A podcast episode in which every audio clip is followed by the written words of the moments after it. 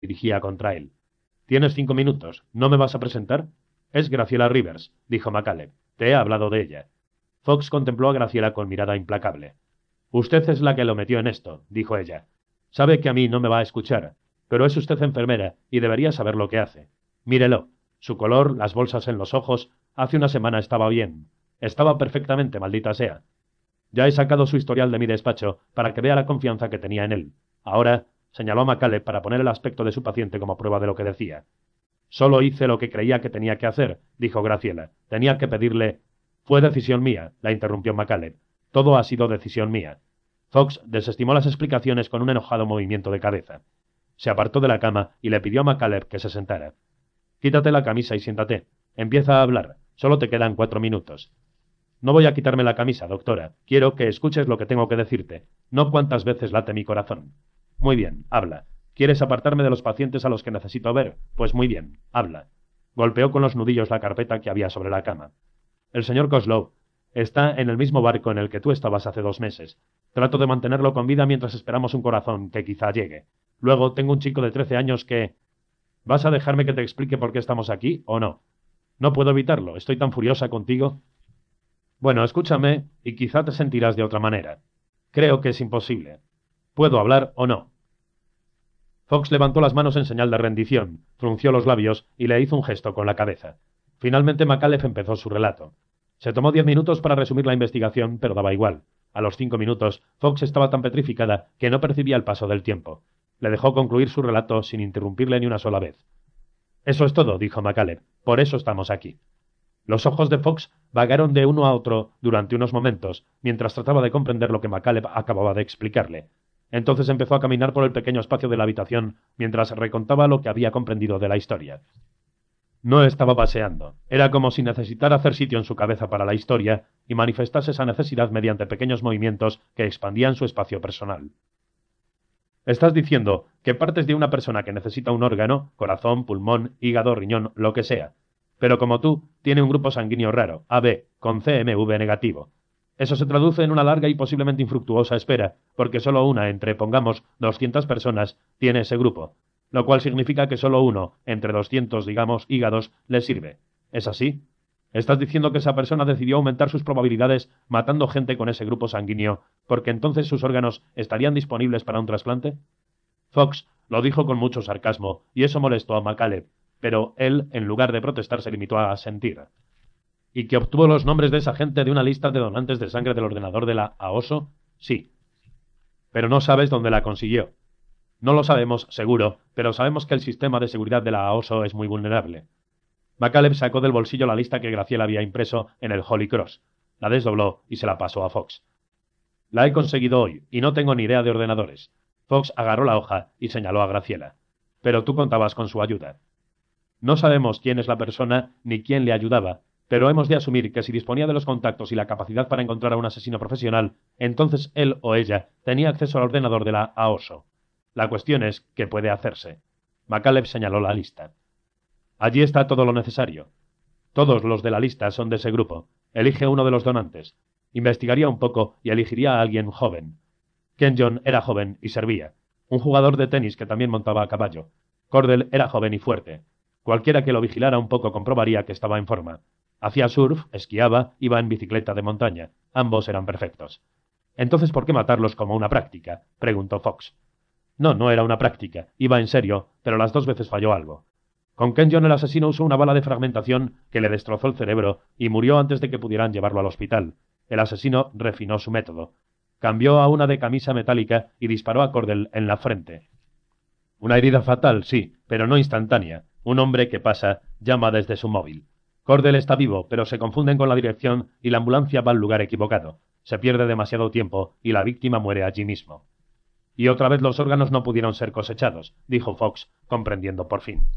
Odio esa palabra, dijo Graciela, que no había intervenido hasta entonces. ¿Qué? preguntó Fox. Cosechar. Lo odio. Los órganos no se cosechan. Son donados por gente que se preocupa por sus semejantes. No es un cultivo de granja. Fox asintió y miró en silencio a Graciela, al parecer valorándola de nuevo. No funcionó con Cordell, pero no fue a causa del método, continuó MacCalleb. Así que el asesino volvió a la lista de potenciales donantes. Él, la lista del ordenador de la AOSO. Sí. Volvió a la lista y eligió a Gloria Torres. El proceso se inicia de nuevo. Vigila, estudia su rutina y también sabe que está sana y que servirá. Macaleb miró a Graciela mientras lo decía, temeroso de que la crudeza de sus palabras desatase otra respuesta. Pero ella permaneció callada. Fue Fox quien habló. Y ahora tú quieres seguir esta pista de órganos cosechados y crees que el asesino o la persona que lo contrató tendrá uno de ellos. ¿Te das cuenta de cómo suena esto? Sé cómo suena, dijo Macalef con rapidez antes de que crecieran las dudas en la doctora. Pero no hay otra explicación. Necesitamos tu ayuda con la AOSO. No lo sé. Piénsalo. ¿Cuáles son las posibilidades de que un mismo hombre, un asesino a sueldo probablemente, mate por casualidad a tres personas diferentes con el mismo grupo sanguíneo que solo comparten una de cada doscientas personas? No puedes imaginarte una coincidencia así. Porque no puede ser una coincidencia. Es la sangre. La sangre es el vínculo. La sangre es el motivo. Fox se alejó de ellos y se acercó a la ventana. McCaleb la siguió y se situó a su lado. La habitación daba a Beverly Boulevard. McCaleb vio la hilera de tiendas al otro lado de la calle, la librería de misterio y la charcutería con el cartel Recupérate pronto en el techo. Miró a Fox, que parecía contemplar su propio reflejo en la ventana. Tengo pacientes esperando, dijo. Nosotros necesitamos tu ayuda. ¿Qué puedo hacer exactamente? No estoy seguro, pero supongo que tienes más posibilidades que nosotros de obtener información de la AOSO. ¿Por qué no vas a la policía? Ellos tendrán más oportunidades. ¿Por qué me implicas a mí? No puedo ir a la policía. Todavía no. Si acudo a ellos me apartarán del caso. Piensa en lo que acabo de decirte. Soy un sospechoso. Eso es una locura. Ya lo sé, pero ellos no. Además, eso no importa, esto es personal. Se lo debo a Gloria Torres y se lo debo a Graciela. No voy a quedarme al margen. Se hizo un breve silencio. ¿Doctora? Graciela se les había acercado. Se volvieron hacia ella. Tiene que ayudar. Si no lo hace, todo esto, todo lo que usted hace aquí no significa nada.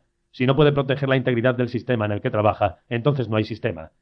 Las dos mujeres se miraron la una a la otra durante unos segundos de tensión, y entonces Fox esbozó una sonrisa triste y asintió.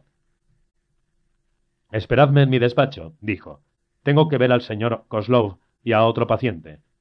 Tardaré media hora como mucho. Luego iré al despacho y haré la llamada. 31. Oficina del coordinador. Sí, con Glenn Leopold. Por favor, soy Bonnie Fox. Estaban en la consulta de Fox con la puerta cerrada. La cardióloga tenía el altavoz conectado para que Macaleb y Graciela pudieran escuchar. La habían esperado media hora. Su comportamiento había cambiado. Seguía dispuesta a cooperar, pero Macaleb percibió que estaba más nerviosa de lo que se había mostrado en la reunión mantenida en la habitación vacía de la Torre Norte. Habían discutido un plan que Macaleb había concebido durante la espera. Fox había tomado algunas notas y había efectuado la llamada. Bonnie. Hola, Glenn. ¿Cómo estás? Bien, ¿qué puedo hacer por ti? Tengo una reunión dentro de diez minutos. Será solo un momento. Tengo un problemita aquí, Glenn, y creo que podrías ayudarme. Cuéntame. Hice un trasplante aquí en febrero. Era el archivo AOSO número 9836 y ha surgido una complicación. Me gustaría hablar con los cirujanos que hicieron los trasplantes de los otros órganos de la donante. Hubo un breve silencio hasta que volvió a oírse la voz de Leopold. Vamos a ver, esto es muy poco habitual. ¿De qué clase de complicación estamos hablando, Bonnie? Bueno, como tienes una reunión, te lo haré lo más breve posible. El grupo sanguíneo del receptor era AB con CMV negativo. El órgano que recibimos de la AOSO era compatible según el protocolo, pero ahora, ¿qué llevamos? ¿Nueve semanas de posoperatorio? Nuestro paciente ha desarrollado el virus CMV y la última biopsia muestra indicadores de rechazo. Estoy tratando de aislar qué es lo que ha ocurrido. Más silencio. Bueno, supongo que habría surgido antes si vino con el corazón. Es cierto, pero no lo habíamos buscado antes. Basándonos en el protocolo, asumimos que no había CMV. No me interpretes mal, Glenn. No estoy diciendo que vino con el corazón. Pero tengo que averiguar de dónde vino y quiero tener en cuenta todo. El mejor punto de partida es el corazón. ¿Estás tratando de aislar esto, como tú has dicho, a petición de abogados? Porque si es eso lo que pretendes, entonces creo que... No, no, Glenn, es cosa mía. Tengo que saber si el virus vino con el órgano o había ahí un problema aquí. Bueno, ¿qué sangre usaste? Esa es la cuestión. Solo usamos la propia sangre del paciente. Tengo el informe aquí. Almacenamos ocho unidades mucho antes de la cirugía. Solo usamos seis. ¿Y estás segura de que las seis que usaste eran las suyas? La voz de Leopold empezaba a mostrar agitación. Fox estaba mirando a McCaleb mientras hablaba y él percibió lo incómoda que se sentía al engañar al coordinador de donaciones de órganos de la AOSO. Lo único que puedo decir es que seguimos procedimientos pautados y que yo personalmente comprobé las etiquetas de las bolsas antes de la cirugía. Eran sus etiquetas. Tengo que dar por supuesto que era su sangre. ¿Qué quieres de nosotros, Bonnie? Una lista. ¿Qué órgano fue a qué paciente y el cirujano al que puedo llamar? No lo sé. Creo que quizá debería. Escucha, Glenn. No es nada personal, pero mi paciente tiene este problema y tengo que comprobarlo por mí misma. Necesito estar convencida. Esto es confidencial, si es eso lo que te preocupa. Nadie está hablando de abogados ni de negligencia. Solo tenemos que averiguar qué sucedió.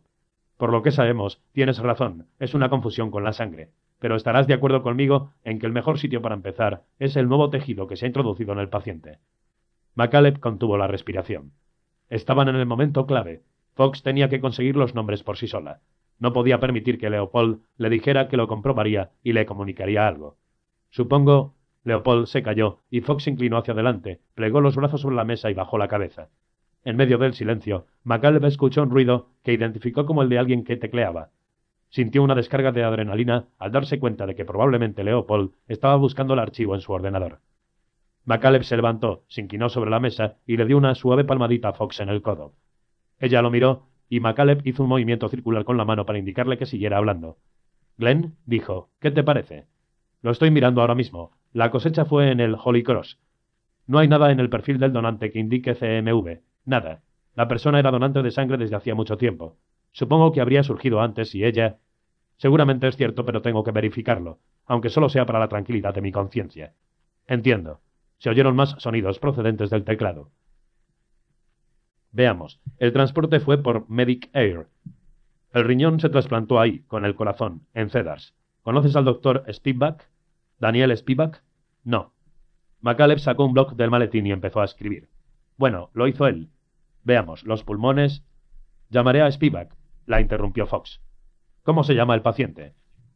Voy a tener que pedirte que mantengas todo esto en la más estricta confidencialidad, Bonnie. Absolutamente. Era una mujer, Gladys Gwynn. MacCaleb lo apuntó. De acuerdo, dijo Fox. Estabas en los pulmones. Ah, sí, los pulmones. No se trasplantan sin el corazón. Tu paciente tiene el corazón. Sí. ¿Qué me dices de la médula ósea? Lo quieres todo, supongo. La médula. Ah, no hubo suerte con la médula. Se nos acabó el tiempo. El tejido fue enviado a San Francisco, pero cuando Medic Air llegó allí, había demora por la lluvia. Los enviaron a San José, pero con el retraso y el tráfico en tierra tardaron demasiado en llegar al San Joseph. Perdimos la oportunidad. Por lo que entendí, el paciente murió. Ya sabes que este grupo sanguíneo es bastante raro. Probablemente era nuestra única oportunidad. Esto aportó otra medida de silencio. MacCaleb miró a Graciela. Tenía la mirada baja y MacCaleb no supo interpretarla. Por primera vez pensó en lo que estaba pasando ella. Estaban hablando de su hermana y de la gente que había ayudado a salvar. Sin embargo, todo se decía en términos muy fríos. Graciela era enfermera y estaba acostumbrada a oír discusiones así sobre los pacientes, pero no sobre su hermana. MacCaleb escribió médula en el blog y luego lo tachó. Entonces volvió a hacerle a Fox un gesto para que siguiera hablando. ¿Y los riñones? preguntó la doctora. Los riñones. Los riñones se separaron. Déjame ver qué tenemos de los riñones. Durante los siguientes cuatro minutos, Leopold repasó la lista de órganos extraídos del cadáver de Gloria Torres y redistribuidos a pacientes necesitados de un trasplante. Macaleb lo anotó todo. Tenía la vista clavada en el blog y no quería mirar a Graciela otra vez y ver cómo sobrellevaba tener que escuchar tan sombrío inventario. Eso es todo, dijo Leopold, por fin. MacCaleb, animado por haber obtenido los nombres, pero exhausto por todo lo que había tenido que caminar al borde del abismo para conseguirlos, exhaló sonoramente, demasiado sonoramente. Bonnie, dijo Leopold en voz baja, ¿estás sola? ¿No me habías dicho que estabas con... No, he sido yo, Glenn, estoy sola. Se produjo un silencio. Fox dedicó una mirada de reproche a MacCaleb, luego cerró los ojos y esperó. Bueno, muy bien, dijo Leopold. Me había parecido oír a alguien más ahí, eso es todo, y tengo que reiterar que esta información es de naturaleza extremadamente. Ya lo sé, Glenn. Confidencial. He roto mis propias reglas para proporcionártela. Lo entiendo. Fox abrió los ojos. Haré mis averiguaciones con discreción, Glenn, y te comunicaré lo que descubra. Perfecto. Después de un poco más de charla, la llamada concluyó. Fox pulsó el botón de desconexión y volvió a dejar caer la cabeza sobre sus brazos cruzados. Dios mío, no puedo creer lo que acabo de hacer. He... mentido a ese hombre. He mentido a un colega. Cuando se entere va a... no terminó la frase. Se limitó a sacudir la cabeza entre los brazos. Doctora, dijo MacCaleb, has hecho lo que tenías que hacer. No vas a causarle ningún daño y probablemente nunca sepa lo que has hecho con la información. Mañana puedes llamarle y decirle que has aislado el problema del CMV y que no era del donante. Dile que has destruido las notas de los otros receptores. Fox levantó la cabeza y lo miró. Eso no importa. He sido una embustera. Detesto tener que mentir. Si se entera, no volverá a confiar en mí. McCaleb se limitó a mirarla. Se había quedado sin argumentos. Tienes que prometerme algo, dijo Fox. Que si se demuestra tu teoría, si tienes razón, atraparás a quien quiera que lo haya hecho. Esa será la única forma de que acepte lo que acabo de hacer. Será mi única justificación. McCaleb asintió. Rodeó la mesa, se inclinó y abrazó a Fox. Gracias, dijo Graciela suavemente. Ha hecho usted bien. Fox le sonrió débilmente y asintió. Una última cosa, dijo McCaleb. ¿Tienes una fotocopiadora? 32. El ascensor de bajada estaba lleno y silencioso, salvo por la música ambiental que McCaleb identificó como una vieja grabación del tema de Louis Jordan, Knock Me a Kiss. Al salir, McCaleb señaló a Graciela la dirección de las puertas que conducían al aparcamiento. Tú ve por ahí. ¿Por qué? ¿A dónde vas? Voy a tomar un taxi de vuelta al barco. Bueno, ¿qué vas a hacer? Quiero ir contigo. La separó a un lado de la ajetreada área de espera del ascensor. Tienes que volver a casa con Raymond y a tu trabajo. De hecho, Raymond es tu trabajo. Este es mi trabajo. Esto es lo que me pediste que hiciera. Ya lo sé, pero quiero ayudar. Estás ayudando, pero has de volver con Raymond. Voy a salir por urgencias. Allí siempre hay taxis. Ella frunció el ceño. La expresión de Graciela le decía a MacCaleb que ella sabía que tenía razón, pero no le sentaba bien. MacCaleb sacó del bolsillo de la chaqueta la fotocopia de las listas que había hecho en el consultorio de Fox. Toma esto. Si me ocurre algo, dale esta copia a Judge Winston, de la oficina del sheriff. ¿Qué quieres decir con que si te ocurre algo? Su voz sonó alarmada y MacCaleb lamentó inmediatamente haber elegido esas palabras. La llevó a un pequeño hueco donde había teléfonos de pago. Nadie estaba usando los teléfonos, y eso les proporcionaba cierta intimidad. Puso el maletín en el suelo entre sus pies y se inclinó hacia adelante para que sus ojos estuvieran cerca de los de ella. No te preocupes, no va a pasar nada, dijo. Es solo que todo el trabajo que he hecho desde el día que viniste al barco nos ha conducido hasta aquí, a los nombres que hay en ese papel. Solo digo que es mejor que los dos tengamos una copia, eso es todo. ¿Crees de verdad que el nombre del asesino está aquí? No lo sé. Eso es lo que necesito pensar y en lo que tengo que trabajar cuando llegue al barco. Yo puedo ayudarte. Sé que puedes, Graciela, ya lo has hecho, pero ahora tienes que apartarte un poco y estar con Raymond. No te preocupes, te mantendré al tanto de todo por teléfono. Recuerda que trabajo para ti. Ella trató de sonreír. No, lo único que tuve que hacer fue hablarte de Glory y después tu corazón te ha dicho lo que tienes que hacer. Puede ser. ¿Qué te parece si te llevo hasta el barco? Ni hablar. Pillarías el tráfico de la hora punta y te pasarías dos horas conduciendo. Ve ahora que puedes. Ve con Raymond. Ella asintió por fin. Todavía inclinado sobre el rostro de ella, Macaleb la agarró por los hombros y suavemente la atrajo hacia sí y la besó. ¿Graciela? ¿Qué? ¿Hay algo más? ¿Qué? Quiero que pienses en esto, que pienses en si tengo razón. Yo también necesito pensarlo. ¿A qué te refieres? Si tengo razón, si alguien mató a Glory por algo que llevaba en su interior, entonces de algún modo también la mataron por mí.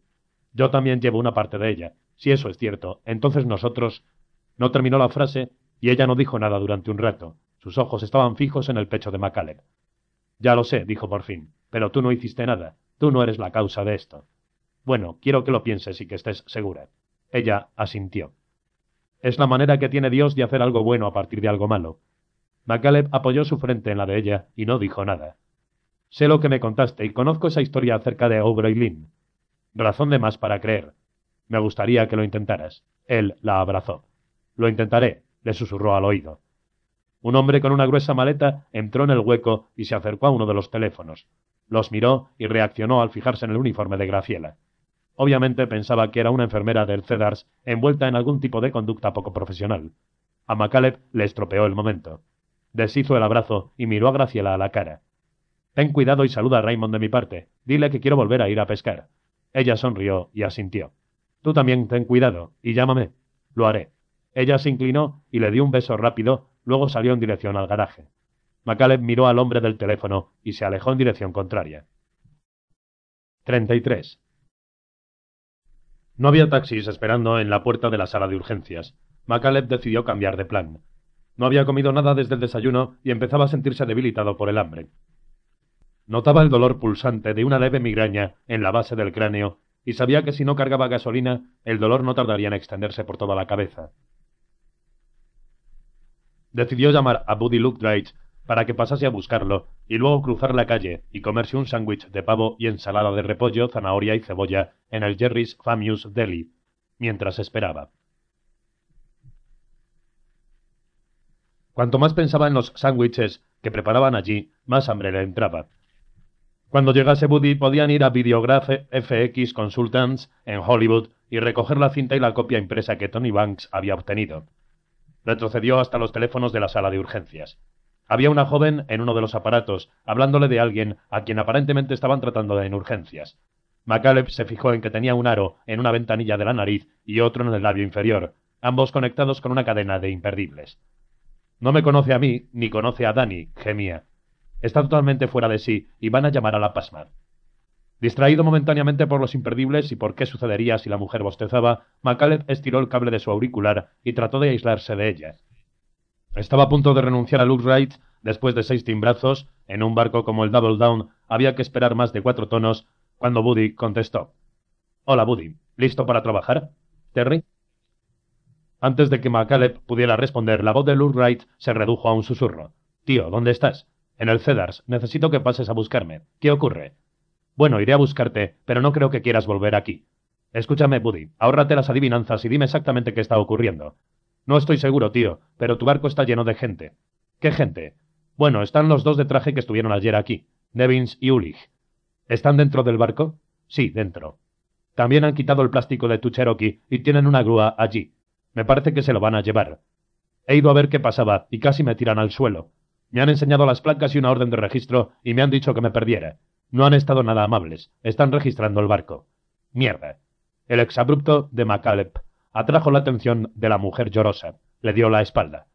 Buddy, ¿dónde estás? ¿Arriba o abajo? Abajo. ¿Ves mi barco ahora mismo? Claro, estoy mirando por la ventana de la cocina. ¿Cuánta gente ves? Bueno, hay algunos dentro, pero en total creo que hay cuatro o cinco, y un par más en el Cherokee. ¿Hay una mujer? Sí. McCaleb describió a Yaye Winston lo mejor que pudo y Wright confirmó que en el barco había una mujer que coincidía con la descripción.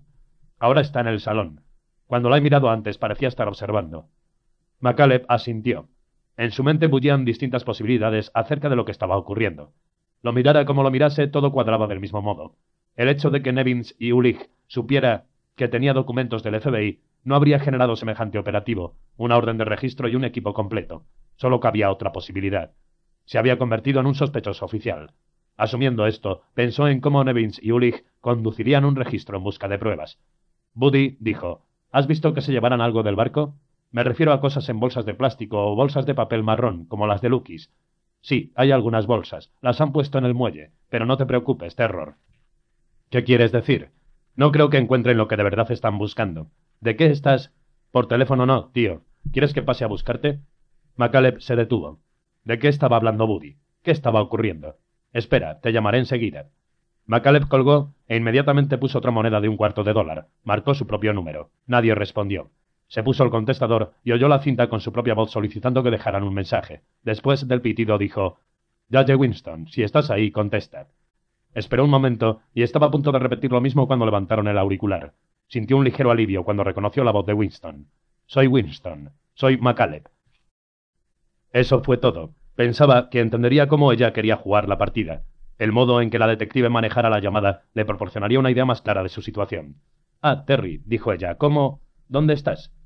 El alivio que pudiera haber sentido empezó a desaparecer, sustituido por el pánico. Le había dado la oportunidad de hablar con él de manera oblicua, quizá en clave, actuando como si hablase con un ayudante suyo o incluso con el capitán Hitchens, pero ella lo había llamado por su nombre. No importa dónde estoy, dijo él. ¿Qué estáis haciendo en mi barco? ¿Por qué no vienes y lo hablamos? No, no quiero hablar de eso ahora. ¿Soy un sospechoso? ¿Se trata de eso? Mira, Terry, no compliques esto más de lo que ya está. ¿Por qué no? ¿Hay una orden de detención? Solo contéstame eso. No, Terry, pero soy sospechoso. Terry, ¿por qué no me dijiste que tenías un Cherokee negro? McCaleb estaba anonadado y de pronto comprendió que todo encajaba con él en medio. Nunca me lo preguntaste. Escucha lo que estás diciendo, lo que estás pensando. ¿Iba a implicarme en la investigación? ¿Traer al FBI? ¿Todo si fuera el asesino? ¿Estáis hablando en serio? Acabaste con nuestro único testigo. ¿Qué? Llegaste a Nun, te metiste en la investigación y llegaste a nuestro único testigo. Lo hipnotizaste, Terry. Ahora no sirve. Era la única persona que podía haber hecho una identificación y lo perdimos. Él... Se detuvo al oír el clic de otro teléfono que se descolgaba. Macaleb, soy Nevins. ¿Dónde está? Nevins, no estoy hablando contigo. Tienes la cabeza en el culo. Yo solo... Escúcheme, estoy tratando de ser civilizado. Podemos hacer esto fácil y sencillo o podemos ir a saco. La decisión es suya. Tiene que venir y hablaremos. La cabeza de McCaleb repasó los hechos con rapidez. Nevins y los demás habían llegado a la misma conclusión que él. Habían establecido la conexión de la sangre. El hecho de que McCaleb fuera beneficiario directo del asesinato de Torres lo convertía en sospechoso. Se imaginó que comprobaban su nombre en el ordenador y surgía el registro del Cherokee. Probablemente era el detalle que lo ponía en lo alto de la lista. Obtuvieron una orden de registro y fueron al barco. McCaleb sintió en su cuello la fría garra del miedo. El intruso de la noche anterior. Empezó a entender que no era una cuestión de qué quería llevarse, sino de qué iba a dejar. Pensó en lo que Buddy acababa de decirle respecto a que los agentes no iban a encontrar lo que estaban buscando, y el cuadro iba cobrando forma. Nevins, me entregaré, pero antes dime qué tenéis ahí, qué habéis encontrado. No, Terry, esto no funciona así. Usted viene y luego hablamos de todo esto. Voy a colgar, Nevins, es tu última oportunidad. No vaya a ninguna oficina de correos, porque su foto va a estar colgada en la pared, en cuanto ordenemos todo esto. McCaleb colgó, Mantuvo la mano en el auricular y apoyó la frente contra él. No estaba seguro de qué estaba pasando ni de qué hacer. ¿Qué habían encontrado? ¿Qué había escondido el intruso en el barco? ¿Está bien? Se volvió de golpe y vio a la chica del piercing en la boca y la nariz. Sí, ¿y tú? Ahora sí. Solo necesitaba hablar con alguien. Conozco esa sensación. La chica se alejó de los teléfonos y McCaleb levantó de nuevo el receptor y echó otra moneda de veinticinco centavos. Buddy contestó antes de que terminara de sonar el primer timbrazo. Muy bien, escucha, dijo MacAleb. Quiero que vengas aquí, pero no vas a poder salir de ahí fácilmente. ¿Cómo que no? Esto es un país. Acabo de hablar con ellos y saben que alguien me ha avisado de que estaban allí. Así que esto es lo que quiero que hagas. Quítate los zapatos y pon tus llaves y tu cartera dentro. Luego mete los zapatos en el cesto de la colada y llénalo de ropa. Entonces sal con el cesto y... No tengo ropa en el cesto, Terry. He hecho la colada esta mañana, antes de que se presentase esta gente. Bueno, Buddy, pon algunas prendas, ropa limpia, en el cesto para que parezca que es ropa sucia.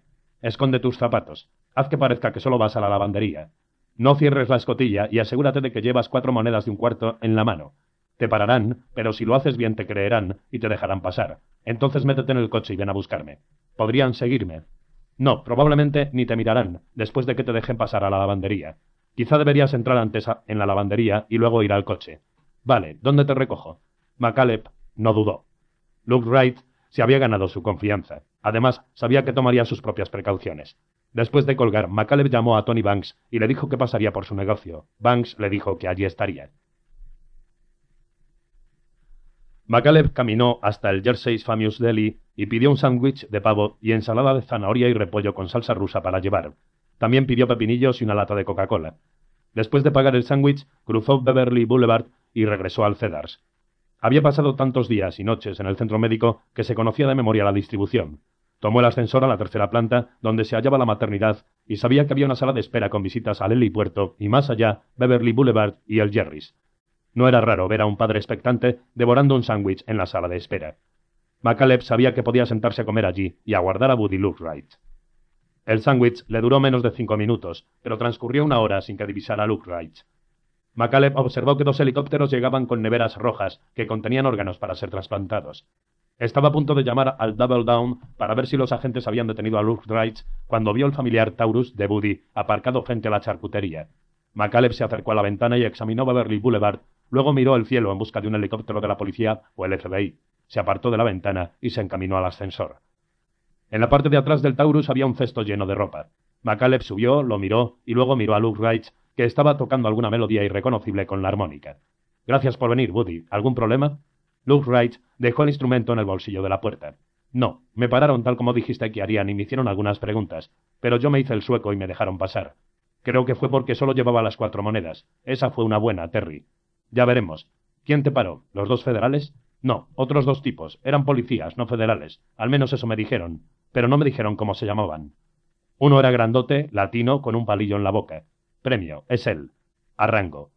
McCaleb sintió una pequeña satisfacción al meterle un gol al capullo pomposo. ¿A dónde vamos? preguntó Buddy. McCaleb había pensado en ello mientras esperaban, y sabía que tenía que ponerse a trabajar con la lista de receptores de trasplantes. Tenía que ponerse enseguida. Pero antes quería asegurarse de que lo tenía todo en orden. Con el tiempo, había llegado a considerar las investigaciones como algo similar a las escaleras extensibles de los bomberos. Cuanto más se extendía, más se tambaleaba en su extremo. No se podía descuidar la base, el inicio de la investigación. Cada detalle perdido que pudiera ser concretado debía colocarse en su sitio exacto, y por eso pensaba que tenía que completar el cronograma. Tenía que contestar a las preguntas que él mismo había planteado antes de seguir subiendo peldaños. Su filosofía y también su instinto le empujaban a hacerlo. Una corazonada le decía que entre las contradicciones encontraría la verdad. A Hollywood, le dijo a Wright. ¿A ese sitio de los vídeos? Eso es. Primero vamos a Hollywood y luego al Valle de San Fernando.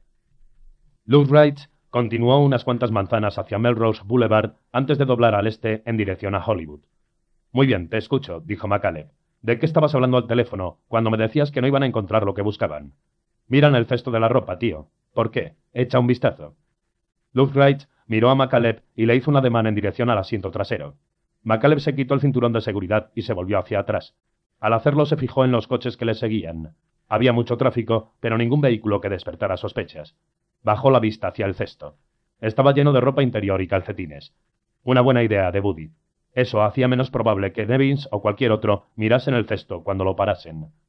Esto está limpio, ¿no? Claro, está debajo de todo. McCaleb se arrodilló sobre el asiento y se inclinó. Vació las prendas sucias y oyó el sonido sordo de algo más pesado que la ropa al golpear el asiento. Apartó un par de calzoncillos y vio una bolsa de plástico con cierre hermético que contenía una pistola.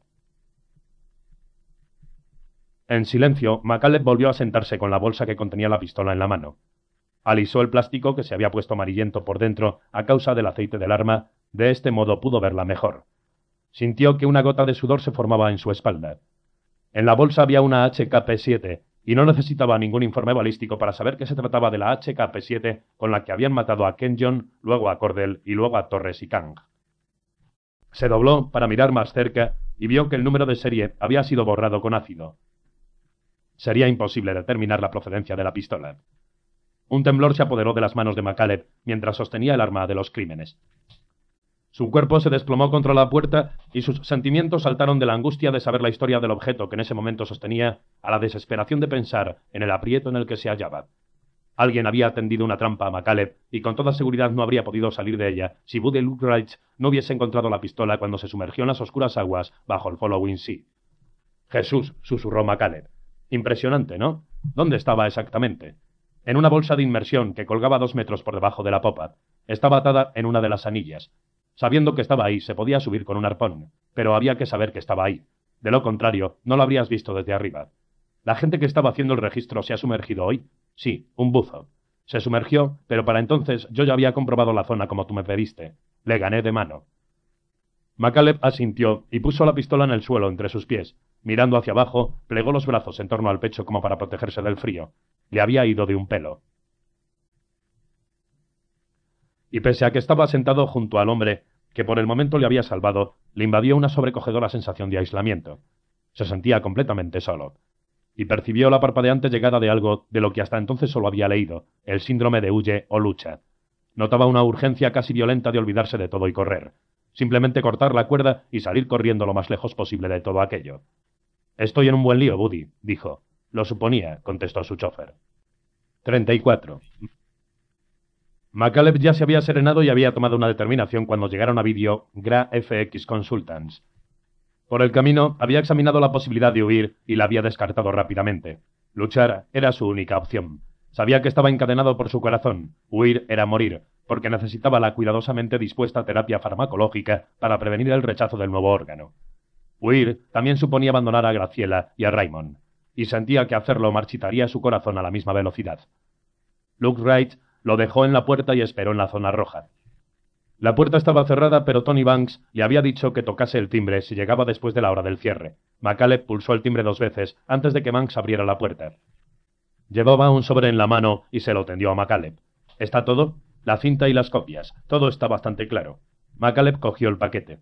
¿Qué le debo, Tony? Nada, es un placer ayudarle. McCaleb asintió y estaba a punto de regresar al coche, pero se detuvo y miró a Banks. Tengo que decirle algo. Ya no trabajo para el FBI, Tony. Le pido disculpas si le he inducido a error, pero ya sé que no trabaja más para el FBI. ¿Sí? Cuando el sábado no contestó mi mensaje, lo llamé a su antigua oficina. El número estaba en la carta que me envió, la que está en la pared. Llamé y me dijeron que no trabajaba allí desde hacía unos dos años. McCaleb estudió a Banks, valorando al joven en su justa medida por primera vez, y entonces sostuvo el paquete en alto. Entonces, ¿por qué me da esto? Porque va tras el hombre de la cinta. MacCaleb asintió. Buena suerte, espero que lo encuentre. Banks cerró la puerta con llave. MacCaleb le dio las gracias, pero la puerta ya estaba cerrada. El Sherman Market estaba vacío, salvo por un par de niñas que no terminaban de decidir qué caramelo les apetecía más, y un hombre joven tras el mostrador. MacCaleb había albergado la esperanza de ver a la misma anciana de su primera visita, la viuda de Chang Ho Kang. Hablaba despacio y con claridad al joven, con la esperanza de que entendiese el inglés mejor que la mujer. Estoy buscando a la mujer que trabaja aquí durante el día. El hombre, en realidad un adolescente, miró a MacCaleb con resentimiento. No tiene que hablarme como si fuera algún tipo de retrasado mental, dijo. Hablo inglés. Nací aquí. Oh, dijo MacCaleb desconcertado por su propia torpeza. Lo siento. Es que a la mujer que estaba aquí antes le costaba entenderme. Es mi madre. Vivió los treinta primeros años de su vida en Corea, hablando en coreano. Inténtelo alguna vez. ¿Por qué no se va a Corea y trata de hacerse entender dentro de veinte años? Mira, lo siento. Levantó las manos con las palmas abiertas. La cosa no iba bien, así que volvió a intentarlo. ¿Eres el hijo de Chang Ho Kan? El chico asintió. ¿Quién es usted? Mi nombre es Terry McCaleb. Siento la pérdida de su padre. ¿Qué quiere? Estoy trabajando para la familia de la mujer que fue asesinada aquí. ¿Qué clase de trabajo? Estoy tratando de encontrar al asesino. Mi madre no sabe nada. Déjela en paz. Ya ha pasado bastante. En realidad, lo único que quiero es ver su reloj. Cuando estuve aquí el otro día me di cuenta de que llevaba el reloj que tenía tu padre esa noche. El joven miró a MacCaleb sin comprender, luego apartó la mirada y se fijó en las niñas que estaban ante los caramelos. Vamos, niñas, ¿qué es para hoy? MacCaleb miró a las niñas. No parecían contentas de que les apremiasen en una decisión tan importante. ¿Qué ocurre con el reloj? MacCaleb volvió a mirar al joven. Bueno, es un poco complicado. Hay cosas que no cuadran en los informes de la policía. Trato de entender por qué. Y para hacerlo necesito conocer la hora exacta en que el asesino entró aquí. El chico señaló la cámara de vídeo situada en lo alto de la pared que había tras el mostrador. La policía me dio una copia de la cinta. En la cinta se ve el reloj de tu padre. He mejorado la imagen. Si tu madre no ha vuelto a poner en hora el reloj desde que empezó a llevarlo, entonces hay una forma de obtener la hora que necesito. No le hace falta el reloj. La hora está en la cinta. Me acaba de decir que tiene la cinta. La policía dice que la hora del vídeo está mal. Eso es lo que trato de averiguar. ¿Llamarás a tu madre por mí? En ese momento las niñas se acercaron al mostrador. El joven no contestó a MacCaleb mientras tomaba el dinero y les daba el cambio en silencio. Las vio salir antes de mirar de nuevo a MacCaleb. No le entiendo. Lo que me dice no tiene ningún sentido para mí. MacCaleb suspiró. Estoy tratando de ayudarte. ¿Quieres que detengamos al hombre que asesinó a tu padre? Por supuesto, pero ¿qué tiene que ver toda esta historia del reloj? Puedo explicártelo todo si tienes media hora, pero no tengo que ir a ninguna parte. MacCaleb lo miró un momento y se convenció de que la única forma de conseguir algo era explicarle todo. Le dijo que esperase un momento mientras iba a buscar la foto. El nombre del joven era Steve Kang. Se sentó en el asiento del pasajero y guió a Buddy Wright a un barrio situado a unas pocas manzanas de donde vivían Graciela Rivers y Raymond Torres. MacCaleb lo había convencido tras su larga exposición.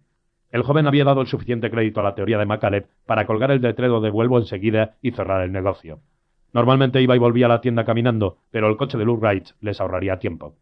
Cuando llegaron a su casa, Steve Kang invitó a pasar a MacCaleb mientras Lou Wright esperaba en el coche. La casa era casi idéntica de la de Graciela y probablemente había sido construida en los años 50 por la misma promotora. Kang le dijo a MacCaleb que tomara asiento en la sala de estar y luego desapareció por un pasillo que conducía a las habitaciones. MacCaleb oyó conversaciones ahogadas procedentes del vestíbulo. Al cabo de unos segundos se dio cuenta de que el diálogo era en coreano. Mientras esperaba, pensó en las semejanzas de las casas e imaginó a dos familias distintas llorando en la noche de los asesinatos y en los días posteriores. Steve Kang regresó entonces. Le pasó a un teléfono inalámbrico y el reloj que había llevado su padre. Ella no ha cambiado nada, dijo. Está igual que aquella noche. MacAlef asintió. Con el rabillo del ojo advirtió movimiento, miró a su izquierda y vio a la madre de Steve Kang de pie en el vestíbulo, mirándole. La saludó con la cabeza, pero ella no respondió en modo alguno. MacAlef había traído la imagen impresa del fotograma junto con su blog y su agenda telefónica. Le había explicado su plan a Steve Kang, pero aún así resultaba incómodo llevarlo a la práctica delante de él. Iba a hacerse pasar por un oficial de policía, lo cual era un delito, aunque el policía fuese Eddie Arrango. Consultó en su agenda el número del Central Communication Center en el centro de Los Ángeles. Tenía el número desde su etapa en la oficina de campo, cuando a veces tenía que coordinar actividades entre agencias. El CCC Era un oscuro local, situado cuatro plantas por debajo del City Hall, y desde allí se transmitían todas las comunicaciones por radio de la policía y los bomberos. También estaba allí el reloj mediante el cual se había establecido la hora oficial de los asesinatos de Gloria Torres y Chan Ho Kang. En el trayecto de Hollywood a la tienda, McCaleb había sacado el expediente del caso Torres y había obtenido el número de placa de arrango. Puso el reloj que le acababa de entregar Steve Kang en el brazo del sofá y marcó el número de no urgencias del CCC. Una operadora contestó al cabo de cuatro timbrazos. Soy Arrango, de homicidios de West Valley, dijo McCaleb. Placa número 1411. No llevo la radio, solo necesito un 1020 para el inicio de una vigilancia, y puede decirme también los segundos. Los segundos, vaya, vaya, es usted un hombre preciso, Arrango. Precisamente. Un segundo. McCaleb miró el reloj. Mientras la operadora hablaba, comprobó la hora del reloj, 17.14.42. Son las 17.14.38. Vale, gracias. Colgó y miró a Steve Kang. El reloj de tu padre va cuatro segundos adelantado con respecto al del CCC. Kang entrecerró los ojos y se puso detrás del sofá para ver los números que McCaleb escribía en su blog, cálculos referidos a los tiempos específicos del cronograma que había preparado antes. Ambos llegaron a la misma conclusión al mismo tiempo. Eso significa... Steve Kang no terminó la frase. McCaleb vio que miraba a su madre en el vestíbulo y luego de nuevo a la hora que él había subrayado en el blog.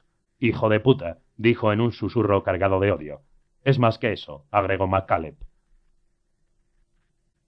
En la calle, Buddy Luke Wright puso en marcha el Taurus en cuanto vio salir a McCaleb. McCaleb entró de un salto. Vámonos. ¿No acompañamos al chico a la tienda? No, tiene que hablar con su madre. Vámonos. Muy bien, muy bien. ¿A dónde? Otra vez al barco. ¿Al barco? No puedes volver allí, Terry. Esa gente podría seguir ahí. O puede que estén vigilando el barco. No importa, no tengo alternativa. 35. Luke Wright dejó a McCaleb en Cabrillo Way, a más de medio kilómetro del puerto. Terry caminó el resto del trayecto, manteniéndose en las sombras que proyectaban las pequeñas tiendas alineadas en el bulevar. El plan era que Buddy dejase las llaves en el Taurus y luego caminase hasta su barco, como si todo en su vida fuera rutinario y normal. Si veía algo inusual, alguien merodeando por el puerto que no conociera, tenía que encender la luz del mástil del Double Down. McCaleb vería la luz desde una distancia considerable y no se acercaría. Cuando divisó el puerto, los ojos de McCaleb vagaron por las decenas de mástiles. Había oscurecido y no vio luces. Todo parecía en orden. Miró alrededor y localizó un teléfono público situado en el exterior de un minimercado. Llamó a Luke Wright. De paso, aprovechó para dejar un momento en el suelo el pesado maletín. Buddy contestó enseguida. ¿Es seguro? preguntó McCaleb, recordando la frase de una película que le había gustado mucho unos años atrás. Eso creo, dijo Buddy. No veo a nadie, y nadie me ha parado por el camino. No he visto ningún coche sospechoso en el aparcamiento. ¿Qué tal está mi barco? Se produjo un silencio mientras Buddy lo miraba. Sigue ahí. Parece que han puesto cinta amarilla entre los muelles, como para no dejarte pasar o algo así. Vale, Bud, voy para allá. Pasaré por la lavandería antes y dejaré el maletín en una de las secadoras. Si voy al barco y no salgo, ve a buscar la bolsa y no te separes de ella hasta que sepas algo de mí. ¿De acuerdo? Claro. Bueno, escucha. Si todo va bien en el barco, no me quedaré mucho por aquí. Así que voy a decirte esto ahora. Gracias por todo, Buddy. Me has ayudado mucho. Está claro, tío. No importa lo que esos cabrones traten de hacerte. Yo sé que eres legal. McCaleb le dio las gracias de nuevo y colgó, Luego se puso el maletín bajo el brazo y se dirigió al puerto. Primero se coló en la lavandería y encontró una secadora vacía para esconder el maletín. Luego caminó hasta el barco sin problemas. Antes de abrir la puerta corredera, echó un último vistazo al puerto y no vio nada raro. Nada que disparase las alarmas. Advirtió la oscura silueta de Buddy Luke Wright sentado en el puente de mando del Double Down. Oyó un trémolo de la armónica y saludó a la figura en las sombras. Entonces abrió la puerta. El aire estaba viciado en el barco, pero aún quedaba un leve rastro de perfume. Supuso que Judge Winston lo había dejado tras de sí. No encendió la luz, sino que buscó la linterna sujeta con una brazadera a la parte inferior de la mesa de navegación. La encendió y la mantuvo a su lado apuntando al suelo. Se dirigía a la cubierta inferior porque sabía que tenía que actuar con rapidez. Solo quería recoger la suficiente ropa y medicamentos para unos días. Sabía que de un modo u otro no dispondría de más tiempo. Abrió una de las escotillas del pasillo y sacó el talego. Entonces fue al camarote principal y recogió la ropa que iba a necesitar. El hecho de actuar de manera subrepticia, a la luz de una linterna, prolongó el proceso, pero finalmente consiguió lo que necesitaba. Cuando hubo acabado, cargó la bolsa por el pasillo para recoger los medicamentos y su bloc. Puso la bolsa abierta sobre el lavabo y estaba a punto de empezar a colocar las cajas de la farmacia y los viales cuando reparó en algo.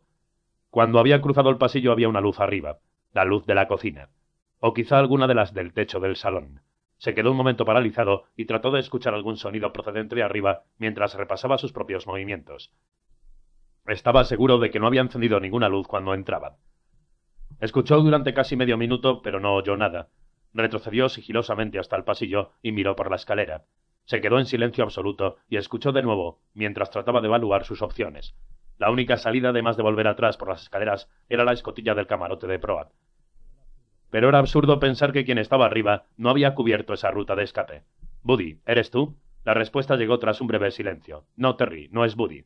Era una voz de mujer. MacCaleb la reconoció. ¿Yaye? ¿Por qué no subes? Volvió a mirar al lavabo. La linterna estaba dentro de la bolsa marinera, iluminando solo su contenido. Por lo demás estaba a oscuras. Ya subo. Ella estaba sentada en la mecedora cerca de la mesa de café de madera de teca. Al parecer, MacCaleb había pasado junto a ella en la oscuridad. Se sentó en otra silla igual, situada al otro lado del salón. Hola, Yaye, ¿cómo estás? He tenido días mejores. Yo también. Iba a llamarte por la mañana. Bueno, aquí estoy. ¿Y dónde están tus amigos? No son mis amigos, y decididamente no son amigos tuyos, Terry.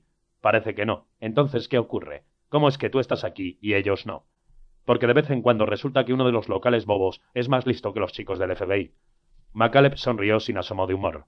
Sabías que tenía que volver a por mis medicinas. Ella le devolvió la sonrisa y asintió. Ya te hacen a medio camino de México, o allí. Pero yo vi el armario lleno de medicamentos y supe que volverías. Era como una correa.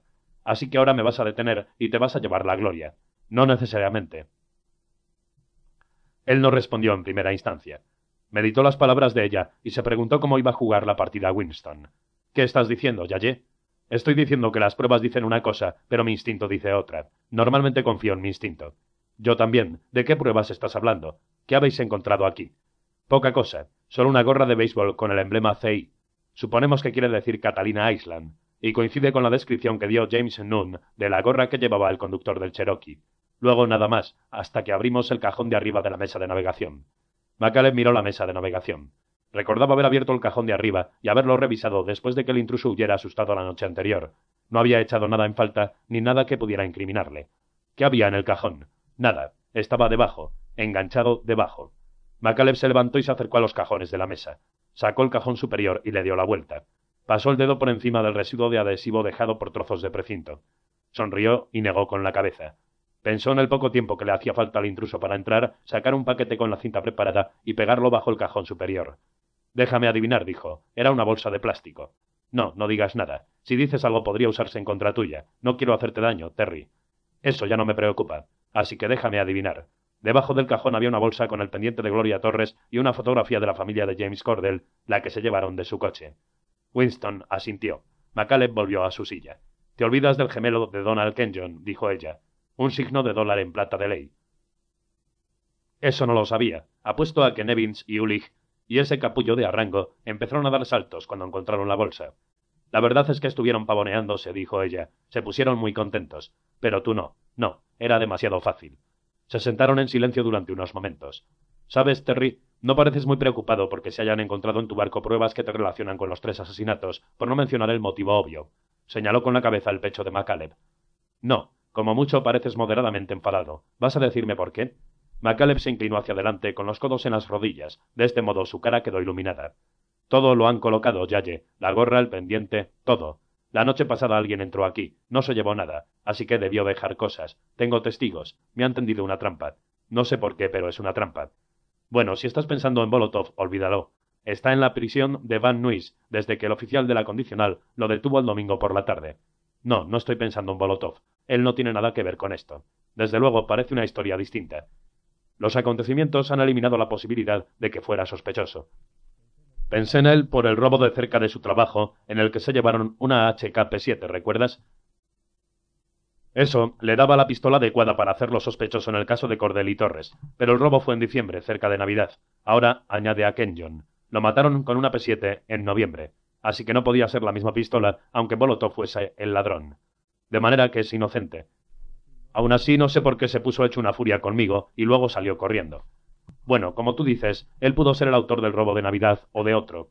Tú fuiste allí y lo asustaste, como si fueras a colgarle dos asesinatos. Salió corriendo. Eso es todo. MacAleb asintió. ¿Qué va a pasarle? Su jefe va a retirar la denuncia, a cambio de que le pague la ventana que rompió. Lo dejarán libre después de la vista de hoy. MacAleb asintió una vez más y miró la moqueta. Así que olvídate de él, Terry. ¿Qué más tienes? Volvió a levantar la vista y trató de mirarla con intensidad. Estoy cerca. Estoy a uno o dos pasos de comprenderlo todo.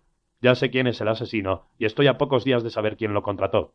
Tengo nombres, una lista de sospechosos. Sé que la persona que buscamos está en esa lista. Confía en tus instintos, Yaye. Puedes detenerme ahora, pero no es la detención correcta, y al final seré capaz de probarlo. Pero mientras tanto, perderemos la oportunidad que tenemos ahora. ¿Quién es el asesino? MacAleb se levantó. Tengo que traer mi maletín, te lo enseñaré. ¿Dónde está tu maletín?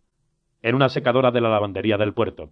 Lo he escondido allí. No sabía con qué me iba a encontrar aquí dentro. Ella pensó un momento. Déjame ir a buscarlo, dijo él. Aquí está el botiquín. No voy a ninguna parte. Si no confías en mí, acompáñame. De acuerdo, trae el maletín. Yo te espero aquí. De camino a la lavandería, McCaleb se encontró con Buddy Wright, que llevaba el maletín. ¿Todo bien? Me dijiste que fuera a buscar esto si no salías pronto. No hay problema, Buddy, creo. No sé lo que te está contando, pero estaba en el grupo de esta mañana. Ya lo sé, pero creo que está de mi lado. McCaleb agarró el maletín y se encaminó a su barco. Dentro, encendió la televisión, puso el vídeo del Sherman Market y empezó a reproducirlo. Pasó la cinta en velocidad rápida y vio los movimientos rápidos del asesino que entraba, disparaba a Gloria Torres y al dueño de la tienda y luego desaparecía. Entonces el buen samaritano entraba y MacAleb puso la cinta a velocidad normal. En el momento en que el buen samaritano levantaba la mirada de lo que estaba haciendo con el cuerpo herido de Gloria, MacAleb pulsó el botón de pausa y la imagen se congeló. Señaló al hombre de la pantalla y miró de nuevo a Yaye Winston. Ahí tienes al asesino. Ella miró la pantalla un buen rato. Su cara no traicionaba ninguno de sus pensamientos. Vale, explícamelo. Recuerda el cronograma. Arrango y Walters nunca vieron esto como otra cosa que un simple atraco y asesinato. Eso es lo que parecía. ¿Quién puede culparles? Pero fueron chapuceros. Nunca se preocuparon por completar y verificar el cronograma. Creyeron lo primero que vieron, lo evidente. Pero había un problema entre la hora de la cámara de seguridad, cuando se producen los disparos, y la hora del reloj del centro, cuando llama el buen samaritano. Correcto, me lo dijiste. ¿Cuál era la diferencia? ¿Medio minuto, más o menos? Treinta y cuatro segundos. Según el vídeo, el buen samaritano avisa de los disparos treinta y cuatro segundos antes de que se produzcan. Pero dijiste que Walters y Arrango no pudieron verificar si el reloj del vídeo estaba en hora. Simplemente supusieron que iba mal, porque el viejo, el señor Kang, lo puso mal. Eso es lo que supusieron ellos, pero yo no. Macaleb retrocedió la cinta hasta el momento en que el reloj de Chang Kang era visible, cuando tenía el brazo extendido sobre el mostrador. MacAleb manejó la cinta a cámara lenta hasta que llegó al punto que buscaba. Congeló la imagen una vez más, se acercó al maletín y sacó la impresión de la imagen mejorada digitalmente. Muy bien. Lo que yo hice fue triangular los tiempos para obtener un dato exacto de cuándo ocurrió esto. ¿Ves el reloj? Ella asintió. MacAleb le pasó la copia impresa. Le pedí a un amigo que había trabajado para el FBI que mejorase esta imagen. Este es el resultado. Como ves, la hora del reloj y la del vídeo coinciden, al segundo. El viejo Kang debió de ajustar el reloj de la cámara de seguridad con su reloj de pulsera. ¿Me sigues? Te sigo. La hora de la cinta y la del reloj coinciden. ¿Y eso qué significa? MacAleb levantó la mano para pedirle que no tuviera prisa, y entonces sacó el blog con las notas de su cronograma. Ahora, sabemos que según el reloj del Central Communications Center, el buen samaritano avisó de los disparos a las 22.41.03, o sea, 34 segundos antes de que se produjeran, según la cinta de vídeo. ¿De acuerdo? Sí. MacAleb le relató la visita que había hecho esa tarde a la tienda y luego a la casa de Kang. Le dijo a Winston que no habían puesto en hora el reloj desde los crímenes. Entonces llamé al CCC y comprobé la hora oficial con la del reloj. El reloj solo adelanta cuatro segundos respecto al del CCC. Por tanto, el reloj del vídeo solo adelantaba cuatro segundos respecto al reloj del CCC en el momento de los asesinatos. Winston entrecerró los ojos y se acercó a MacAleb tratando de seguir el hilo de su explicación. Eso significaría, no concluyó la frase. Significa que apenas hay diferencia, cuatro segundos, entre el reloj del vídeo y el del CCC.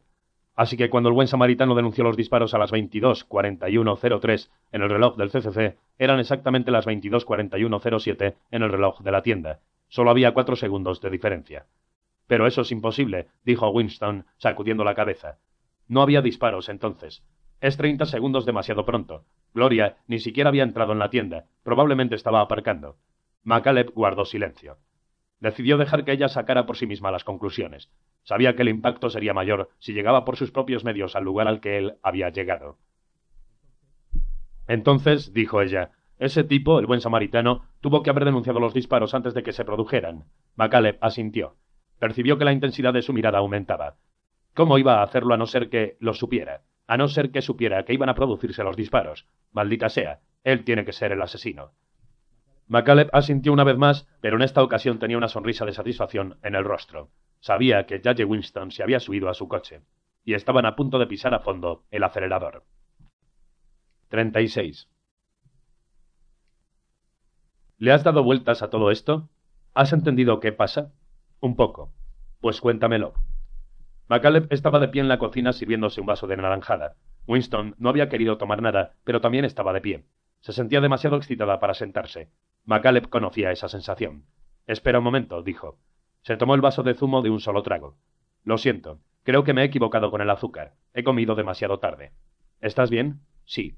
Puso el vaso en el fregadero, se volvió y se recostó en la encimera. Muy bien, así es como lo veo. Empezamos con el señor X, que de momento supondremos que es un hombre. Esta persona necesita algo, un nuevo órgano, un riñón, un hígado, quizá la médula ósea, posiblemente las córneas, pero eso sería mucho estirar. Tiene que ser algo por lo que merezca la pena matar, algo sin lo cual moriría. O en el caso de la córnea, algo que le dejaría ciego e inhabilitado. ¿Qué tal un corazón? Eso estaría en la lista, pero verás, el corazón lo tengo yo. Así que tacha el corazón, a no ser que estés con Nevins, Ulich, Arrango y todos los demás que creen que yo soy el señor X, ¿de acuerdo? Vale, continúa. Este tipo, X, tiene dinero y contactos, los suficientes para contratar a un asesino a sueldo, con conexiones con el crimen organizado. Puede ser, pero no necesariamente. ¿Qué me dices de no te olvides de los Cannoli? No lo sé, he estado pensando en eso. Es muy llamativo para el crimen organizado real, ¿no te parece? Me hace pensar que es una maniobra de distracción, pero por ahora es solo una conjetura. De acuerdo, no importa de momento. Sigue con el señor X. Bueno, además de ser capaz de conseguir un sicario que haga el trabajo, ha de tener acceso al ordenador de la AOSO. Tiene que saber quién tiene el órgano que necesita. ¿Sabes qué es la AOSO? Me he enterado hoy, y le he dicho lo mismo sobre ti a Nevins. ¿Cómo iba a tener acceso a la AOSO Terry McCaleb? Entonces me ha contado lo nefasta que es su seguridad informática. Su teoría es que entraste en el sistema un día que estabas en el CEDARS. Conseguiste una lista de donantes de sangre del grupo AB con CMV negativo y ese fue tu punto de partida. Vale. Ahora sigue la misma teoría, pero en lugar de ser yo, es el señor X el que consigue la lista y pone a trabajar al buen samaritano.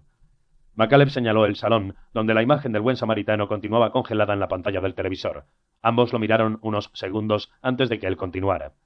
El asesino examina la lista, y, ¿quién lo iba a decir? Se encuentra con un nombre conocido, Donald Kenyon. Kenyon es un personaje famoso, sobre todo por la cantidad de enemigos que tiene. Por tanto, es la opción perfecta. Todos esos enemigos, inversores y quizá incluso un gángster que acecha entre bambalinas, son un camuflaje perfecto. Así que el buen samaritano elige a Kenyon. Exacto. Lo elige y lo vigila hasta que conoce su rutina. Y su rutina es bastante sencilla, porque Kenyon lleva un collar de perro que le han puesto los federales y por eso no sale de casa. Pero el buen samaritano no se desalienta. Estudia la rutina y averigua que cada mañana Kenyon se queda solo en la casa durante veinte minutos cuando la mujer lleva a los niños a la escuela. Macaleb, con la garganta seca de tanto hablar, rescató el vaso del fregadero y se sirvió otro vaso de naranjada. Así que actúa durante ese margen de veinte minutos, continuó Macaleb después de beberse otro medio vaso. Y al entrar en la casa sabe que tiene que conseguir que Kenyon sobreviva hasta el hospital, pero no más. Tiene que conseguir los órganos para el trasplante, pero si ingresa cadáver en el hospital no le sirve. Así que entra en la casa, agarra a Kenyon y lo lleva hasta la puerta de entrada. Lo mantiene allí y espera que la mujer vuelva de dejar a los niños en la escuela. Obliga a Kenyon a poner el ojo en la mirilla y asegurarse de que es ella. Entonces le dispara y lo deja en el suelo para que la mujer llame a una ambulancia en cuanto abra la puerta. Pero no llegó al hospital. No, el plan era bueno, pero se equivocó con la munición. Usó una Devastator en la P7. La bala equivocada para este tipo de trabajo. Es un proyectil de fragmentación, explota y básicamente destroza el cerebro de Kenyon. La muerte es casi instantánea. Se detuvo y observó a Winston, mientras ella evaluaba la historia. Entonces levantó un dedo, una señal para que esperase antes de hacer comentarios. Fue a buscar el maletín al salón y sacó una pila de documentos, ocupándose en mantener su cuerpo entre el maletín y Winston. No quería que viese la P7 que seguía allí. En la cocina buscó entre los documentos hasta que encontró el que buscaba. No estoy autorizado a tener esto, pero echa un vistazo. Es una transcripción de la escucha ilegal en la casa de Kenyon. Esta es la parte en la que le disparan. No tienen todo lo que se dijo, pero lo que hay encaja con lo que yo te he contado. Winston se acercó a él y leyó la sección que McCaleb había enmarcado con un bolígrafo mientras viajaba con Buddy Luke Wright hacia el puerto. Desconocido. Vamos, mira quién. Kenyon. No, ella no tiene nada que ver en esto. Ella. Winston asintió con la cabeza. Podría haberle dicho que mirara por la mirilla, dijo Winston. Obviamente, era la esposa, porque Kenyon trató de protegerla. Exacto. Y fíjate en que la transcripción dice que se produjeron dos minutos de silencio entre este último diálogo y el disparo. ¿Qué otra cosa podía estar haciendo salvo esperar hasta que apareció para que pudiera llegar al cuerpo cuanto antes? Winston asintió de nuevo. Concuerda, dijo. ¿Pero qué me dices del agente del FBI que estaba escuchando? ¿Crees que el asesino no tenía idea de que estaban ahí? No estoy seguro. No me lo parece. Creo que simplemente tuvo suerte. Pero quizá pensó que había alguna posibilidad de que el lugar estuviera pinchado. Quizá por eso soltó lo de los Cannoli. Un poco de confusión, por si acaso. McCaleb se terminó el zumo de naranja y volvió a dejar el vaso en el fregadero. Vale, o sea que le salió mal, dijo Winston. Y vuelta a empezar. Otra vez a la lista de la AOSO. Y el siguiente nombre que eligió fue el de mi víctima, James Cordell. McCaleb asintió y dejó que siguiera ella. Sabía que cuanto más participara en ordenar el rompecabezas, más dispuesta estaría a creer en todo el asunto. Cambia la munición de una bala de fragmentación a una hardball para causar una herida con orificio de salida que causara un daño menos inmediato al cerebro. Vigila a Cordell hasta que conoce su rutina y luego prepara el asesinato de forma similar a como lo hizo con Kenyon.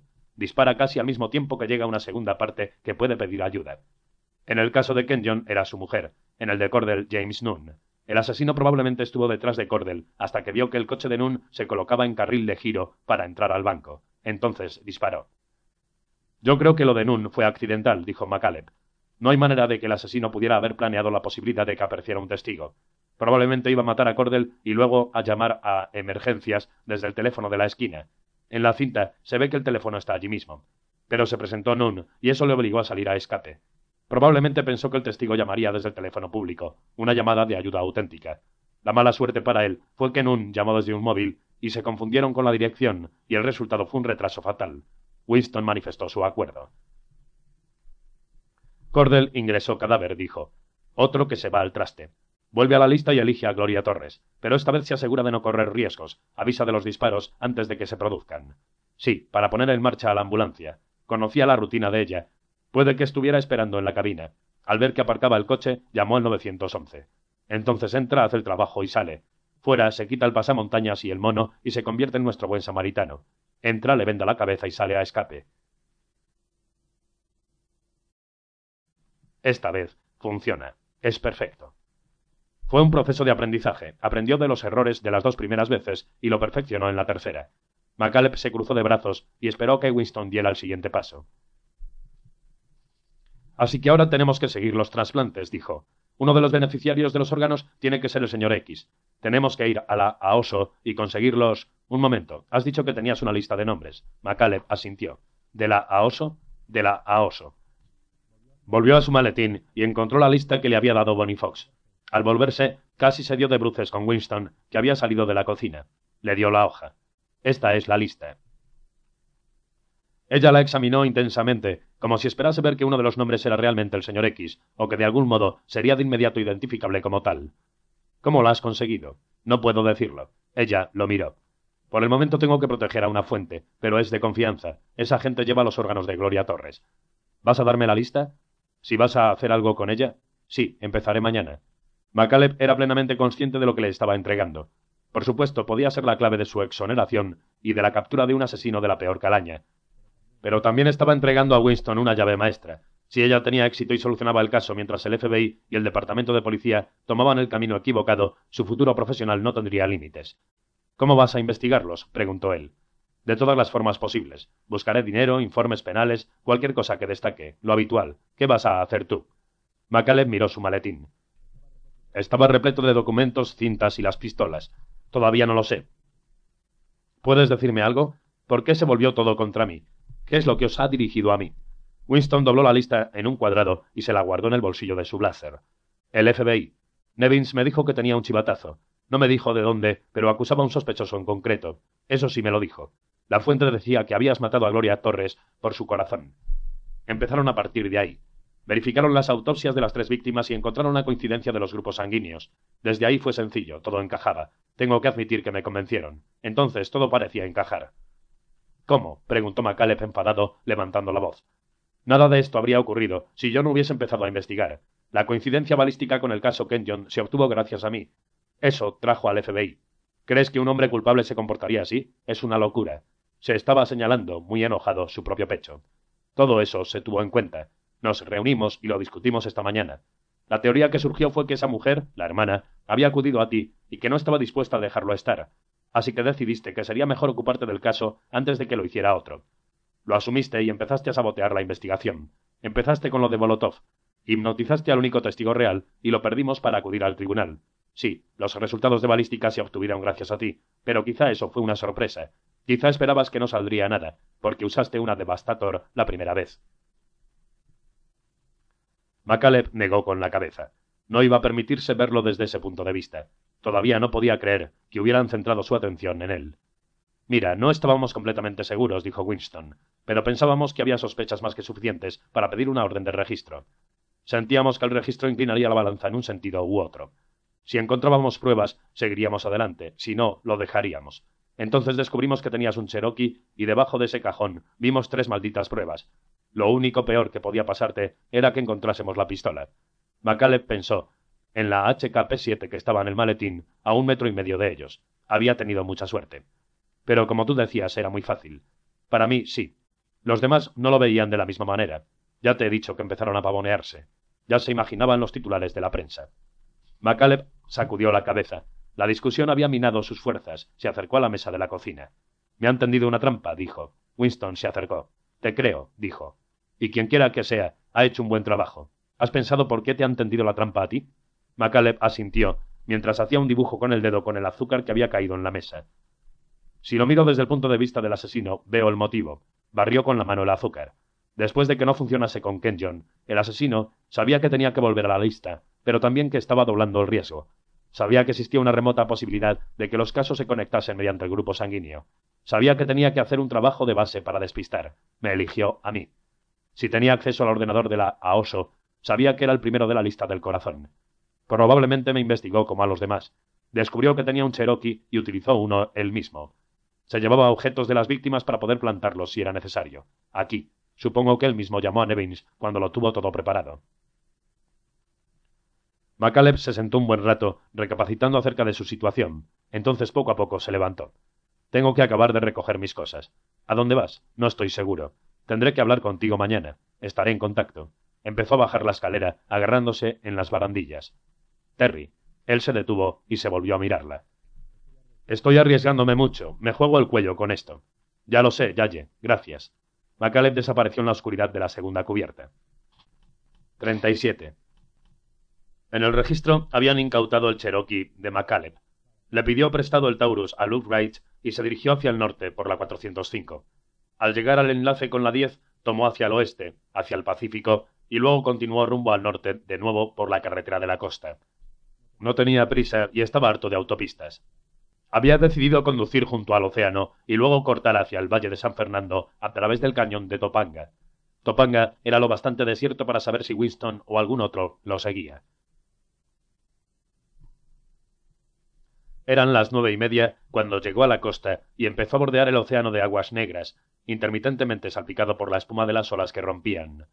Una espesa bruma nocturna estaba cayendo sobre la carretera, embistiendo los escarpados riscos que protegían las palisades.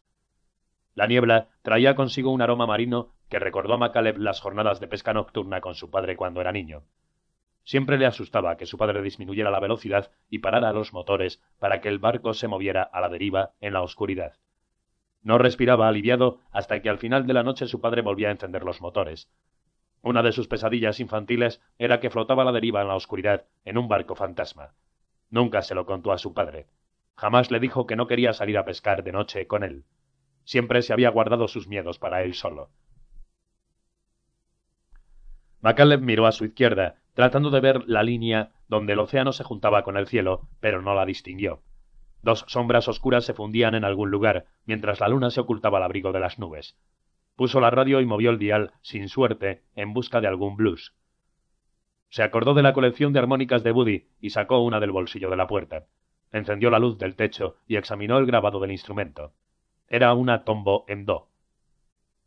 La limpió con la camisa y empezó a tocar mientras conducía. El resultado era tan poco armónico que se reía de lo mal que lo hacía, pero de cuando en cuando encadenaba un par de notas. Buddy había intentado enseñarle una vez, y él había alcanzado el nivel en que podía tocar los primeros riffs de Midnight Rambler. Trató de repetirlo, pero no encontró el acorde y el sonido que produjo se parecía más al resuello de un anciano. Cuando dobló en el cañón de Topanga, guardó la armónica. La carretera serpenteaba y necesitaba mantener ambas manos al volante. Sin más distracciones, empezó a considerar su situación. Primero pensó en Winston y en cuánto podía confiar en ella. Sabía que era capaz y ambiciosa. Lo que no sabía era cómo respondería a la inevitable presión que se encontraría al ir contra el FBI y el Departamento de Policía de Los Ángeles. Concluyó que era afortunado por tenerla de su lado, pero que no podía sentarse a esperar que ella resolviera el caso. Solo podía contar consigo mismo. Supuso que si Winston no conseguía convencer a los otros, no dispondría de más de dos días antes de que lograran que un jurado de acusación presentara cargos y su cara saliera en los medios de comunicación. Después, sus probabilidades de trabajar en el caso se reducirían drásticamente. Sería la estrella de las noticias de las seis y de las once. No tendría más remedio que renunciar a la investigación, conseguir un abogado y entregarse. Entonces la prioridad sería demostrar su inocencia en el tribunal, sin que importara atrapar al verdadero asesino y a quien lo había contratado. Había un apartadero de gravilla en la carretera. MacAleb se detuvo allí y miró al oscuro precipicio que se abría a su derecha. A lo lejos vio las luces cuadradas de una casa hundida en el desfiladero y se preguntó qué se sentiría al vivir ahí. Buscó la armónica en el asiento de la derecha, pero se había escurrido en una de las curvas de la serpenteante carretera.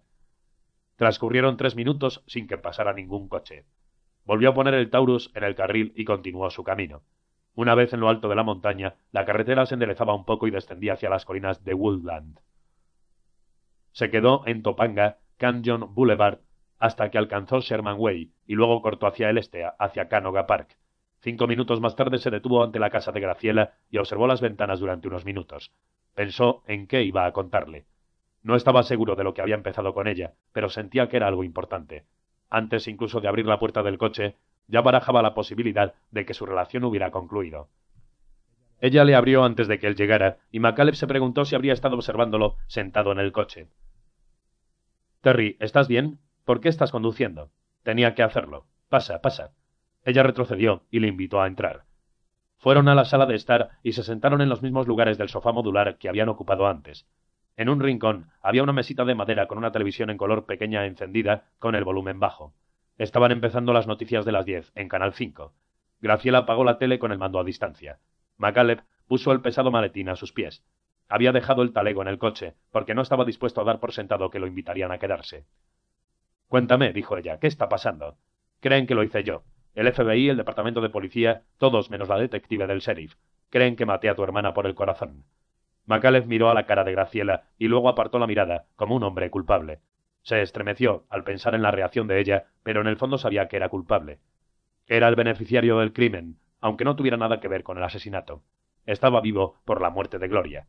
Una pregunta resonó en su mente, como si cerraran de un portazo una docena de puertas en un oscuro pasillo. ¿Cómo iba a ser capaz de vivir con eso?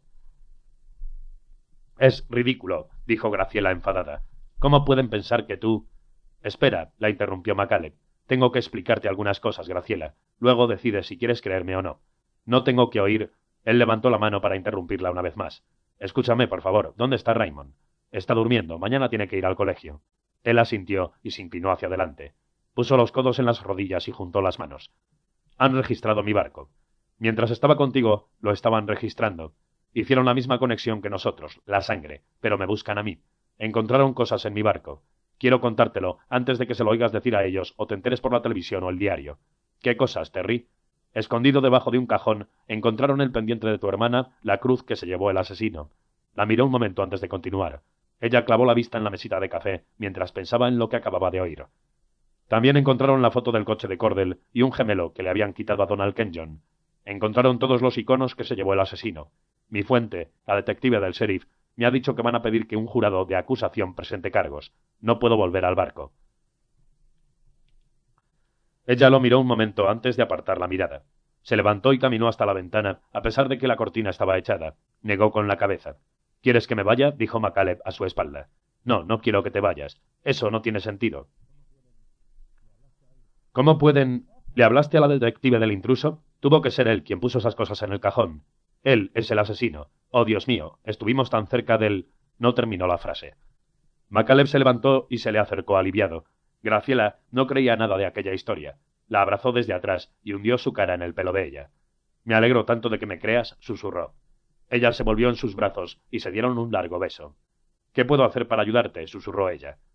Solo seguir creyendo, y yo haré el resto. Puedo quedarme aquí. Nadie sabe que estamos juntos. Quizá vengan aquí, pero no creo que sea para buscarme a mí, sino solo para decirte que creen que yo soy el culpable.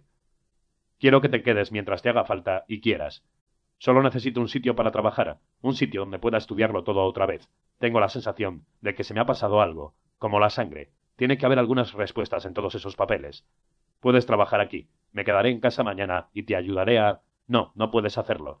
No puedes hacer nada fuera de lo normal. Solo quiero que te levantes por la mañana, que lleves a Raymond a la escuela y luego vayas al hospital. El resto es mi trabajo. Macaleb sostuvo la cara de Graciela en sus manos. El peso de su culpa había disminuido por el solo hecho de que ella estuviera allí con él. Sintió que de un modo sutil se abría en su interior un pasaje largo tiempo cerrado. No estaba seguro de a dónde conduciría, pero sabía en el fondo de su alma que deseaba recorrer ese pasaje, que debía hacerlo. Estaba a punto de acostarme, dijo ella. Él asintió. ¿Vienes conmigo? ¿Y Raymond? No deberíamos. Raymond está dormido. No te preocupes por él. Por ahora, ocupémonos de nosotros dos. 38. Por la mañana, después de que Graciela y Raymond se hubieran ido y la casa quedara en calma, MacCaleb abrió el maletín de piel y desplegó todos los documentos en seis pilas que colocó sobre la mesa de café. Mientras lo contemplaba todo, se bebió un vaso de naranjada y se comió dos tartas de arándanos que supuso destinadas a Raymond. Luego se puso a trabajar, con la esperanza de que eso mantuviera su mente lejos de cuestiones que escapaban a su control, en particular la investigación de Judge Winston de los nombres de la lista. A pesar de la distracción, MacCaleb empezaba a sentir una inyección de adrenalina. Estaba buscando el detalle revelador, la pieza que antes no encajaba, pero que ahora tendría tanto sentido que le contaría la historia. Había sobrevivido en el FBI haciendo caso a sus instintos, y esta vez estaba siguiendo uno. Sabía que cuanto mayor era el expediente del crimen, cuanta mayor era la acumulación de datos, más fácil resultaba que se ocultara el detalle revelador. MacCaleb se disponía a ir a por él, como quien busca la manzana más roja en la frutería, esa que cuando la sacas desmonta la pila y hace rodar toda la fruta por el suelo. Al final de la tarde, sin embargo, había perdido toda la energía que sentía a las ocho y media de la mañana. En ocho horas, solo interrumpidas por sándwiches de salchicha ahumada y llamadas no contestadas por Winston, había revisado cada página de cada documento que había acumulado en los diez días que llevaba ocupándose del caso. Y el detalle revelador, si es que existía, permanecía oculto. Los sentimientos de paranoia y soledad se arrastraban de nuevo sobre él. En un momento determinado se dio cuenta de que estaba soñando despierto. No sabía cuál sería el mejor lugar para huir, las montañas de Canadá o las playas de México. A las cuatro en punto volvió a llamar al Star Center y le dijeron por quinta vez que Winston no estaba. En esta ocasión, sin embargo, la secretaria añadió que probablemente no iba a volver en todo el día. En anteriores llamadas, la secretaria se había resistido a revelar dónde estaba Winston o a darle el número de su busca. Para eso hubiera tenido que hablar con el capitán, y MacCaleb renunció, consciente del lío en el que metería a Winston si trascendía que no solo simpatizaba con un sospechoso, sino que lo estaba ayudando. Después de colgar llamó a su teléfono del barco y reprodujo dos mensajes que había recibido en la última hora. El primero era de Buddy Luke Wright y el segundo era un número equivocado, una mujer que decía que no estaba segura de tener el número correcto, pero que estaba buscando a alguien llamado Luther Hatch. Luther Hatch, el sospechoso en el caso en el que había conocido a Jaye Winston. Una vez realizada la conexión, reconoció la voz de ella en el mensaje. Le estaba pidiendo que la llamara. Mientras marcaba el número que Winston le había dejado, lo recordó. Era uno de los números de las oficinas del FBI en Westwood, donde trabajaba. Contestaron de inmediato. Winston. Soy MacCaleb. Silencio. Hola, dijo ella por fin. Me preguntaba si habrías recibido el mensaje. ¿Qué pasa? ¿No puedes hablar? No mucho. Vale, entonces hablaré yo. ¿Saben que me estás ayudando? No, claro. Pero estás ahí porque el FBI se ha hecho cargo de la investigación, ¿no? Ajá. Bueno, ¿has tenido ocasión de mirar esos nombres? Me he pasado todo el día con eso. ¿Has conseguido algo? ¿Hay alguno que pinte bien? No, no hay nada. MacCaleb cerró los ojos y maldijo en silencio. ¿Dónde se había equivocado? ¿Cómo podía ser eso un callejón sin salida? Estaba confundido y su cabeza repasaba las posibilidades. Se preguntaba si Winston había tenido el tiempo necesario para estudiar la lista a fondo. ¿Hay algún sitio o momento en el que pueda hablar contigo de esto? Tengo que hacerte algunas preguntas. Dentro de un ratito podré. ¿Por qué no me das un número de teléfono y te llamo? MacCaleb se mantuvo en silencio mientras lo pensaba, pero no tardó mucho.